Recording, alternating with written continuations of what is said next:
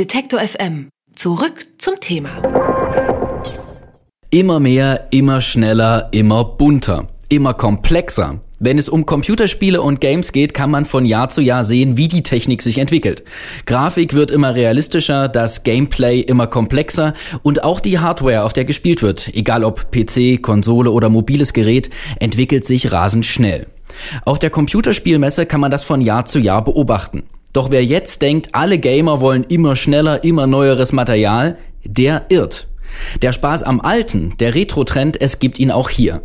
Seit es die Gamescom gibt, ist dort auch ein Wandermuseum dabei, das Haus der Computerspiele. Dort dreht sich alles um Klassiker wie C64, Amiga, Super Nintendo und sogar alte Flipperautomaten. René Meyer ist einer derjenigen, die das dort Jahr für Jahr aufbauen. Ich sag Hallo René Meyer. Hallo. Auf der Gamescom steht nun überall der neueste Kram, frisch aus der Fabrik und dann mittendrin euer Wandermuseum. Wie muss ich mir euren Stand denn optisch vorstellen? Also er gilt so ein bisschen als Oase, weil es auf den anderen Ständen eben nicht nur die schnellsten ähm, und neuesten Spiele gibt, sondern man muss sich eben oft bei diesen Spielen lange anstellen. Denn das sind bei uns sehr entspannt, auch für Kinder gut geeignet.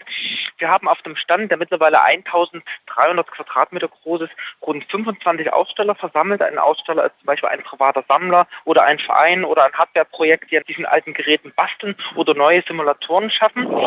Und es sind unzählige Sachen zum Ausprobieren einerseits, also die Originalgeräte an Originalmonitoren mit Originalspielen von damals, Flipperautomaten, Spielautomaten, aber auch neue Spiele für 30 Jahre alte Systeme. Also es werden heute noch Spiele entwickelt für diese alten 8-Bit-Geräte. Dann gibt es Vitrinausstellungen, äh, wo so Schätze zu sehen sind, ähm, die zu wertvoll sind, zum Beispiel Spielepackungen, rare Spielepackungen und ein Bühnenprogramm, wo es zum Beispiel Vorträge gibt oder Spielemusik auf dem Gameboy live dargeboten. Und äh, die Gamer selbst, äh, die scheinen ja auch Jahr für Jahr immer mehr Interesse an eurem Stand zu haben. Wie erklärst du dir denn äh, diese Lust am Alten, gerade in der Computerspielszene? Der Stand ist sehr beliebt, wohl aus mehreren Gründen. Zum einen kommen diejenigen, die in den 80er Jahren ähm, mit dem C64 aufgewachsen sind, die kommen vielleicht zum ersten Mal seit Jahrzehnten wieder mit ihrem Gerät äh, in Berührung, können vielleicht sogar ihr Lieblingsspiel nochmal ausprobieren, das ist das eine. Und zum anderen ähm, kommen sehr viele Junge, also die Gamescom ist eine sehr junge Messe, wo der durchschnittliche Besucher vielleicht 19, 20 Jahre alt ist und die sehen so ein altes Gerät zum ersten Mal aber Sie sehen, das Spiel könnte Spaß machen. Sie können instinktiv zum Joystick oder zum Controller greifen und losspielen. Und das ist so eines äh, der Vorzüge dieser Retro-Spiele. Man kann einfach einsteigen. Also man greift zum Controller und kann einfach losspielen, ohne sich Gedanken darüber zu machen, wie wird das bedient, was muss man da groß machen. Diese Retro-Spiele sind zum einen bunt und laut und haben so verlockende Töne, sind also auf der einen Seite anziehend und zum anderen lassen sich wirklich, also man, man findet sehr schnell hinein. Das klingt ja auch so, als ob das eben nicht nur reine Sammelleidenschaft äh, äh, von Spielen und alten Geräten ist. Äh, du hast eben auch schon selbst erwähnt, da kommen auch neue Spiele auf den Markt und werden programmiert für die alten Konsolen. Äh, wie muss man sich das äh, vorstellen? Wer macht sowas und äh, was für Arten von Spielen sind das, die da jetzt neu rauskommen für Geräte aus den 80ern? Also zum einen sind das natürlich sehr kleine Auflagen. Also ein typisches Retro-Spiel für den Commodore 64, das wird vielleicht 100 Mal produziert. Produziert heißt meist meistens, dass das Spiel zum Download kostenlos angeboten ist, wird und dann zum Beispiel über das Internet, über einen sogenannten Emulator am heimischen PC gespielt werden kann. Aber man kann es auch zum Beispiel auf einer Tonbandkassette kaufen oder auf einer Diskette oder auf einem Steckmodul. Das waren so die drei typischen Hardwareformen für so ein altes Spiel und das wird dann in einer liebevollen Verpackung in kleiner Flagge produziert. Manche verschenken auch ihre Spiele.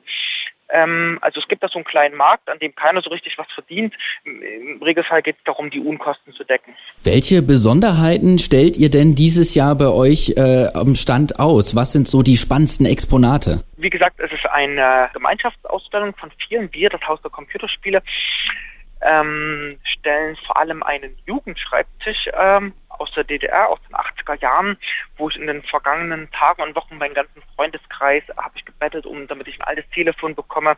Wir haben dort einen alten Kassettenrekorder aus den 80er Jahren, ein Tonbandgerät. Ich habe meine ganzen Urkunden und Ausweise und so ausgestellt. Wir haben eine Schaufensterpuppe im FDJ-Hemd und das sieht alles ähm, recht hübsch dargeboten aus. Ansonsten haben wir so rund 40 spielbare Systeme aufgebaut mit Monitor, was immer ein ziemlicher Aufwand ist, weil es von Leipzig nach Köln gefahren werden muss und es ist nicht so angenehm, so 40 Fernseher zu schleppen, aber wir machen es gern. Äh, die anderen Aussteller haben zum Beispiel selbst gebaute Simulatoren, wo man sich reinsetzen kann und zum Beispiel Flugspiele spielen kann oder man kann diese neue 3D-Brille Oculus Rift aufsetzen und in, in Weltraum fliegen. Andere haben Flipper und Spielautomaten. Und es gibt, wie gesagt, auch so einige Weltpremieren, was zum Beispiel besonders interessant ist, ähm, vor 25 Jahren hat eine heute legendäre Spielefirma ein Spiel für eine Konsole von damals angekündigt, das Sega Mega Drive vor 25 Jahren und das Spiel ist nie erschienen und jetzt kommt es doch noch raus. Also haben sie so Fans gefunden, die sich dieses Spiels angenommen haben und die veröffentlichen das richtig mit Packung und mit Modul für diese uralte Konsole, die seit 20 Jahren nicht mehr am Handel ist. Das ist ja der Wahnsinn. Mit 25 Jahren Verspätung äh, werden da in der Retro-Gaming-Szene noch Spiele auf den Markt gebracht. Du hast äh, äh Flugsimulatoren erwähnt und zwar richtig richtig als Kabine, selbstgebaute.